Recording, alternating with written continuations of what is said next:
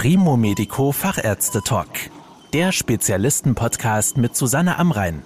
Medizin für die Ohren. Die Aorta, die Hauptschlagader, versorgt unseren ganzen Körper mit Blut. Sie reicht vom Herzen bis in den Unterkörper und hat bei gesunden Erwachsenen zum Teil einen Durchmesser von 2,5 bis 3 Zentimeter. Erkrankungen dieser wichtigen Lebensader erfordern manchmal eine Operation.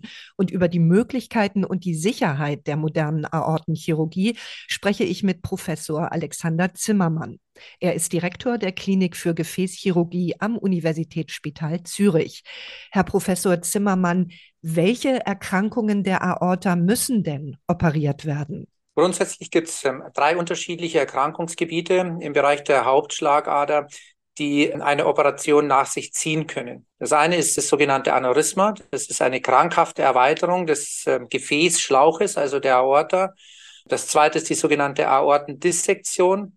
Im Rahmen der Aortendissektion kommt es zu einem kleinen Einriss in der innersten Wandschicht und dadurch zu einer Ablösung der Wandschicht, die dann im Verlauf Komplikationen hervorrufen kann, wie zum Beispiel Verlegung aus der Aorta abgehenden Blutgefäßen und die dritte Erkrankung, das ist ein Verschluss des Aortengefäßes, sodass nachgeschaltete Organe wie die Beine zum Beispiel nicht mehr regelrecht durchblutet werden können. Grundsätzlich ist nicht zu jedem Zeitpunkt oder nicht jede dieser drei Pathologien operationsbedürftig, sondern es hängt von unterschiedlichen Parametern ab. Also zum Beispiel beim Aneurysma ist es die Größe, bei der Dissektion sind es die Komplikationen, die auftreten können, beziehungsweise bei dem Verschluss der Aorta hängt es vom Ausmaß der Durchblutungsstörung ab. Können denn die Betroffenen selbst spüren, dass vielleicht mit ihrer Aorta etwas nicht in Ordnung ist? Oder wie werden diese Erkrankungen festgestellt? Genau, also das hängt auch wieder von der Symptomatik oder von dem Zustand ab, ob das jetzt eher ein chronischer Prozess ist oder ob das eine akute Situation ist. Beim Aortenaneurysma ist es so, dass das Aortenaneurysma etwas ist, diese Erweiterung, die im Laufe der Zeit langsam wächst. Und dieses Wachstum selbst wird von den Patienten nicht wahrgenommen. Das kann dazu führen, dass man eine Wölbung am Bauch feststellt, aber die jetzt schmerzfrei ist und oftmals von den Patienten gar nicht richtig gesehen wird. Wenn es aber zum akuten Stadium kommt, also zum sogenannten symptomatischen Aneurysma, also auch diese Gefäßwand kann Schmerzen verursachen, wenn es zum Beispiel zu einer sehr schnellen Wachstum kommt, beziehungsweise im schlimmsten Fall, wenn es sogar zu einem Platzen oder Einreißen der Hauptschlagader aufgrund dieses Aneurysmas kommt, dann wird es von den Patienten sehr wohl wahrgenommen. Zum einen eben durch den akut einsetzenden Schmerz, aber auch, dass diese Patienten durch diesen Blutverlust, der durch das Einreißen entsteht, dann auch oftmals schockig werden oder ohnmächtig werden. Bei der Aortendissektion ist es so, dass das die Patienten in der Regel immer feststellen. Das ist ein akuter Prozess. In dem Moment, wo die innerste Wandschicht einreißt und sich ablöst, ist das ein Schmerz, der von den Patienten sehr deutlich wahrgenommen wird, und zwar in der Regel zwischen den Schulterblättern. Und die beschreiben das wie ein Messerstich, der in den Rücken einfährt. Bei dem Aortenverschluss, auch hier muss man wieder differenzieren zwischen einem chronischen Prozess, das ist eine langsam zunehmende Wandablagerung, die dann irgendwann mal zu einem Verschluss führt, hier ist der Körper manchmal in der Lage, durch Umgehungskreisläufe die Versorgung der Beine oder der nachgeschalteten Organe zu übernehmen. Aber es gibt auch Aortenverschlüsse, die zum Beispiel durch verschleppte Blutgerinnsel erfolgen. Und durch diesen akuten Verschluss und durch diese akute Durchblutungsstörung nehmen auch hier die Patienten das durch einen sehr deutlich wahrnehmbaren Schmerz in den betroffenen Organ wahr. Wann ist denn der Zeitpunkt gekommen, wenn so eine Verengung der Aorta, also eine sogenannte Stenose, behandlungsbedürftig wird beziehungsweise auch operiert werden müsste? Also die Stenosen, diese Verengungen oder im schlimmsten Fall Komplettverschlüsse der Aorta, die sind dann behandlungs- oder operationsbedürftig, wenn bei den Patienten Symptome auftreten. Am meisten, Gott sei Dank, muss man sagen, tritt dieser Verschluss, diese Stenosen unterhalb der Nierengefäße auf, sodass die betroffenen Organe die Beine sind. Das macht sich bei den Patienten dadurch bemerkbar, am Anfang meistens durch Einschränkung der Gehstrecke. Das kann sich aber auch verschlechtern äh, im Sinne von, dass bereits in Ruhe Schmerzen auftreten oder im allerschlimmsten Fall, dass diese Durchblutungsstörung zu sogenannten trophischen Störungen, also zu offenen Wunden an den Beinen führt. Das sind ähm, Fälle, die dann auch behandlungsbedürftig sind, nämlich weil in den Situationen, wo es zum Ruheschmerz kommt, oder zu sogenannten offenen Wunden kommt, dann wirklich das Bein bedroht ist, im Hinblick auch auf eine Amputation, dann besteht eine dringliche Behandlungsindikation. Bei einer Gehstreckeneinschränkung hängt es vom Ausmaß ab, und natürlich auch in gewisser Weise von der persönlich wahrgenommenen Einschränkung der Lebensqualität. Das heißt, ein Patient, der vielleicht noch 100 Meter schmerzfrei gehen kann, das ist für den einen Patienten vollkommen tolerabel, während es für den anderen Patienten eine massive Einschränkung der Lebensqualität darstellt, so dass man das dann immer Patienten individuell besprechen muss. Beim akuten Verschluss dagegen ist es meistens so, dass das zu so ausgeprägten Durchblutungsstörungen führt, weil der Körper nicht in der Lage war, diese Umgehungskreisläufe zu bilden, dass dann wirklich in schnellstmöglicher Zeit eine Wiederherstellung der Blutversorgung erfolgen muss, weil ansonsten die Beine wirklich amputationsbedroht sind. Was können Sie denn tun? Also wie können Sie so eine Verengung oder so einen Gefäßverschluss denn beheben? Hier gibt es grundsätzlich zwei Möglichkeiten. Die eine Möglichkeit, das ist diese minimalinvasive Therapie. Man nennt das endovaskulär. Also man kann innerhalb des Gefäßes eine Wiedereröffnung des Gefäßes erzielen. Das kann zum Beispiel, wenn es eher frische Blutgerinnsel sind, äh, durch eine Absaugung erfolgen. Wenn es aber eher chronische Prozesse sind, die ähm, durch ähm, Ablagerungen in den Gefäßwänden erfolgen, dann kann das auch mit dieser Kathetertechnik durch Aufdehnungen oder durch das Einsetzen von sogenannten Gefäßstützen, also Stents, wieder eröffnet werden. Manchmal ist dies nicht möglich, dann sind Operationen notwendig, also durch einen Bauchschnitt zum Beispiel, wo dann diese Ablagerungen durch eine offene Operation entfernt werden müssen oder aber durch Umgehungskreisläufe, die man auch künstlich anlegen kann, durch sogenannte Bypässe, Kunststoffprothesen, also Kunststoffschläuche, wo diese Blutumleitung dann künstlich erzielt werden kann, sodass dann wieder im Zielorgan, also in den Beinen, das Blut dann wieder ankommt. Sie hatten ja vorhin schon über Aneurysmen gesprochen. Wie kommt es denn, dass solche Aussackungen in der Hauptschlagader entstehen? Ja, das ist eine sehr gute Frage, weil das natürlich auch gern von Patienten gestellt wird, diese Frage, weil sie natürlich wissen, warum entsteht denn so ein Problem? Diese Erkrankung, dieses Aneurysma hat viele Ursachen. Also eine der häufigsten Ursachen ist, die man natürlich nicht ändern kann, das ist das männliche Geschlecht, weil das männliche Geschlecht im Vergleich zu Frauen etwa achtmal häufiger betroffen ist von Aneurysmen. Das zweite ist, das sind in gewisser Weise Umstände des Lebens wie Rauchen, wie Ernährung, die auch dazu beitragen können, dass solche Aneurysmen entstehen. Der Entstehungsprozess ist, dass die Wand des Aneurysmas oder des Gefäßes an sich insgesamt sehr elastisch ist weil sie den Pulsschlag wiedergeben muss. In dem Moment, wenn solche Giftstoffe wie durchs Rauchen in den Körper kommen, werden die elastischen Fasern der Gefäßwand zerstört, wodurch die Elastizität des Gefäßes sich verändert und abnimmt und dadurch im Laufe der Jahre einfach Erweiterungen entstehen können. Ein weiteres Problem sind zum Beispiel genetische Erkrankungen. Marfan-Syndrom ist so etwas, beziehungsweise Ehlers-Danlos-Syndrom. Hier kommt es von Geburt an genetisch bedingt zu Veränderungen in der Gefäßwand, eine Instabilität verursachen und dadurch im Laufe der Jahre solche Erweiterungen hervorgerufen werden können. Ein letzter Punkt ist auch noch das Alter einfach durch degenerative Prozesse, die nicht nur unseren Halteapparat wie Knochen oder Muskeln betreffen, sondern auch unsere Gefäße betreffen, kann es im Laufe des Lebens einfach zu Erweiterungen und zu diesen krankhaften Prozessen an der Hauptschlagader kommen. Gibt es denn typische Stellen, an denen sich besonders häufig Aortenaneurysmen bilden? Ja, die gibt's. Eine der häufigsten Stellen, mit denen wir hier zu tun haben, das ist ähm, der Abschnitt der Hauptschlagader unterhalb der Nierenarterien. Die ist häufig betroffen. Und ein zweiter Abschnitt, der häufig betroffen ist, das ist direkt der Abschnitt nach dem Herzen, die sogenannte aufsteigende Hauptschlagader. Und wie können Sie ein Aneurysma durch eine Operation sichern? Auch hier gibt es die beiden ähm, genannten Möglichkeiten, einmal durch dieses minimalinvasive endovaskuläre Verfahren. Dieses zweite Verfahren ist die offene Operation. Bei dem minimalinvasiven Verfahren wird über die Leisten eine Stent-Prothese. Das ist ein Prothesenschlauch, der mit kleinen Metallfedern versehen ist, im zusammengefalteten Zustand in dieses Aneurysma eingebracht, mit einer Schutzhülle versehen.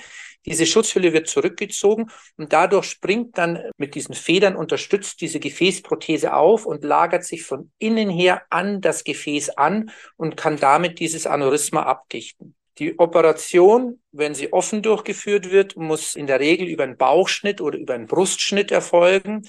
Dann wird die Hauptschlagader an dem betroffenen Teil der erweiterten Hauptschlagader ausgeklemmt, damit es zu keiner aktiven Blutung kommt. Dieses erkrankte Segment der Hauptschlagader wird entfernt und wird durch eine Kunststoffprothese ersetzt, die dann wirklich durchs Einnähen dann an das natürliche Gefäß angenäht und angesetzt wird. Wie gefährlich ist denn ein Riss in der Aortenwand? Und was können Sie dagegen tun? Muss das immer sofort operiert werden? Ja, hier unterscheiden wir zwischen zwei Typen von Aortendissektionen. Es gibt die Aortendissektion, die am Ende des Aortenbogens entsteht. Also die Hauptschlagader macht Brustkorb einen Bogen. Das heißt, sie geht vom Herzen erst Richtung Kopf, macht dann einen Bogen und tritt dann durch den Brustkorb Richtung Bauch. Und wenn es am Ende des Aortenbogens entsteht, diese Dissektion und sich bis in den Bauchbereich hineinführt, dann nennt man das eine sogenannte Aortendissektion Typ B. Das sind meistens Dissektionen und Erkrankungen, die man mit medikamentöser Therapie, also mit Blutdrucksenkung erst einmal behandelt. Aortendissektionen, die aber bereits in der aufsteigenden Hauptschlagader entstehen, sogenannte Aortendissektionen Typ A. Das sind Erkrankungen, die sofort und notfallmäßig behandelt werden und auch operiert werden müssen, weil es sich hier um eine lebensbedrohliche Erkrankung handelt. Der Grund, warum es hier um eine lebensbedrohliche Erkrankung handelt, ist, dass große Gefahr besteht, dass durch diese Dissektion ein kompletter Einriss aller Gefäßwandschichten entsteht und der Patient innerlich verblutet oder aber, dass diese abgelöste Wandschicht die sogenannten Herzkranzgefäße verlegt und es dadurch dann zu einem akuten Herzinfarkt kommt. Als eine der wenigen Kliniken in der Schweiz verwenden Sie maßgeschneiderte Gefäßprothesen. In welchen Fällen ist es sinnvoll, diese einzusetzen? Erkrankung der Hauptschlagader, also dieses Aneurysma oder diese Dissektion, ist ja nicht nur in Gefäßsegmenten oder in Aortensegmenten, wo keine Gefäße zu den Organen abgehen, sondern diese Erkrankung kann natürlich auch ein langes Aortensegment betreffen, in Bereichen, wo wichtige Organgefäße aus der Hauptschlagader ausgehen. Dazu sind dann sogenannte maßgeschneiderte Prothesen notwendig, weil wenn ich dieses ganze Segment mit einem einzigen Rohrprothese versorgen würde und abdichten würde, würde natürlich dann auch kein Blut mehr in diese Organgefäße fließen. Das stellt natürlich ein großes Problem dar, wenn man sich jetzt mal zum Beispiel die Nierengefäße vorstellt, wenn da kein Blut mehr reinfließt, würden die Nieren absterben und der Patient würde dialysepflichtig werden.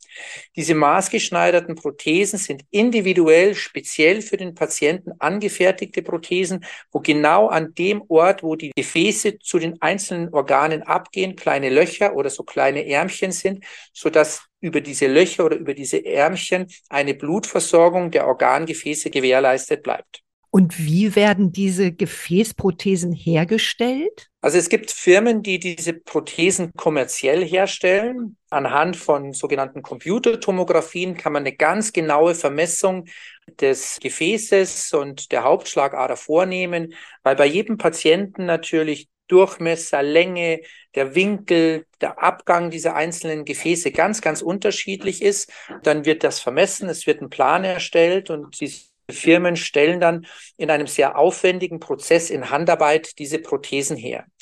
Der Nachteil bei diesem Prozess ist, ähm, dass das natürlich sehr lange dauert und diese Prothesen teilweise eine Produktionszeit von zwei bis drei Monaten haben und damit natürlich Notfälle oder sehr dringliche Fälle, wenn ein Aneurysma sehr groß ist, durch diese maßgeschneiderten Prothesen nicht behandelt werden kann. Das ist der Grund, warum wir diese Prothesen auch in ausgewählten Sonderfällen im Operationssaal herstellen, wo wir Standardprothesen eben modifizieren und ähm, diese Öffnungen oder diese Ärmchen im Notfall einnähen, um dann so eine maßgeschneiderte Prothese unmittelbar dem Patienten einsetzen zu können. Wenn man operiert werden muss, hofft natürlich jeder auf eine möglichst schonende, also katheterbasierte Operation.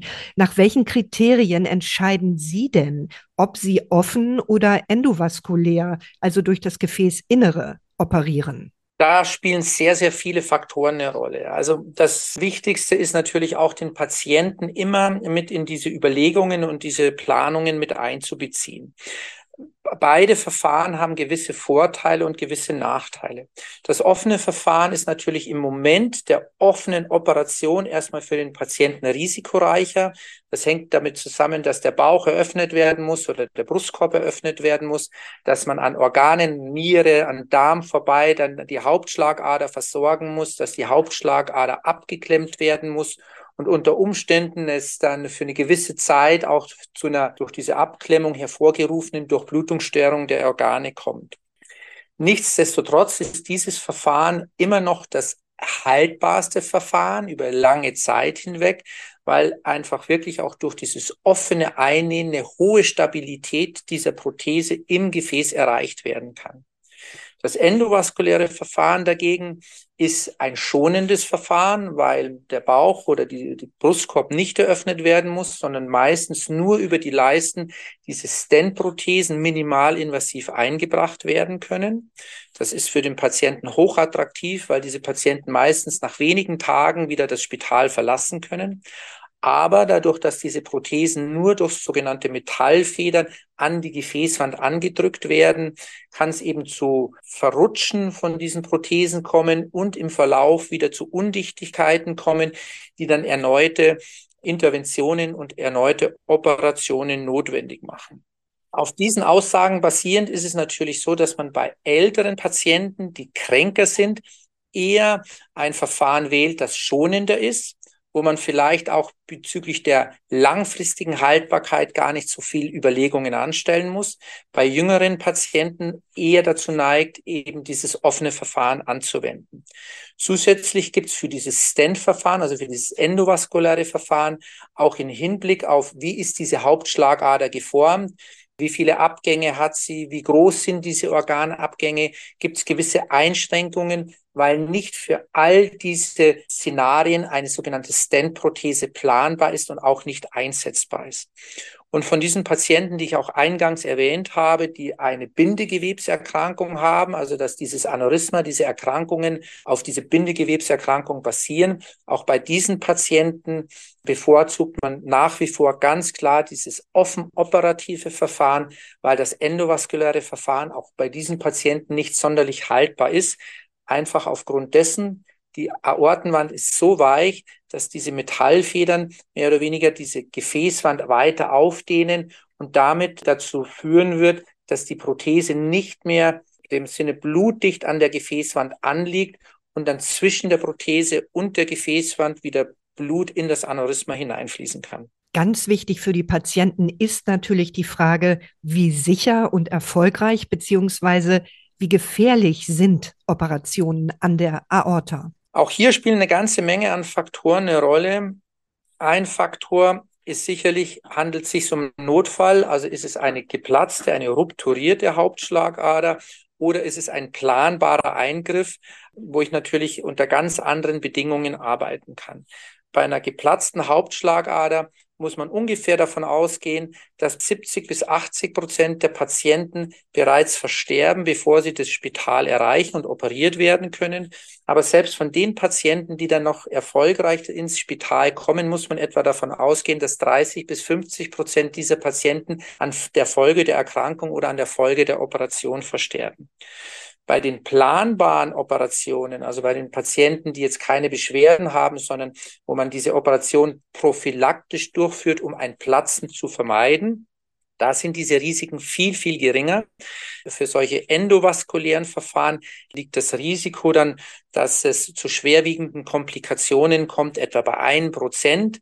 Bei den offenen Operationen liegt es etwa so bei zwei bis drei Prozent. Ein weiterer Faktor, der natürlich eine große Rolle spielt, das ist auch die Erfahrung der behandelnden Abteilung oder der behandelnden Abklinik. Das hat man auch in Studien sehr gut nachweisen können, dass natürlich an den Orten oder an den Kliniken, wo mehr Erfahrung vorliegt, wo mehr dieser Erkrankungen operiert und behandelt werden, auch bessere Ergebnisse erzielt werden können. Vielen Dank für Ihre Erklärungen, Herr Professor Zimmermann. Ja, vielen Dank. Das war der Primo Medico Fachärzte Talk. Danke, dass Sie zugehört haben.